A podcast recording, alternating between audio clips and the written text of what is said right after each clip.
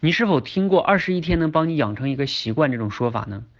你相信这种说法吗？在我看来，这种说法呢有一个很大的问题，就是当你坚持了二十一天的时候，如果你养成了习惯还好，万一没养成呢？你是不是会对自己有点失望，甚至否定自己，觉得自己的意志力太差了？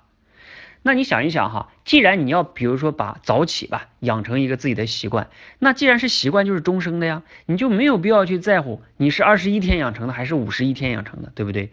你就把它分解成小目标，把这些小目标一个一个的达成就好了呀。比如说你的小目标定为七天，你连续 n 个七天都持续下来了，自然它就成为你生命中的一部分了。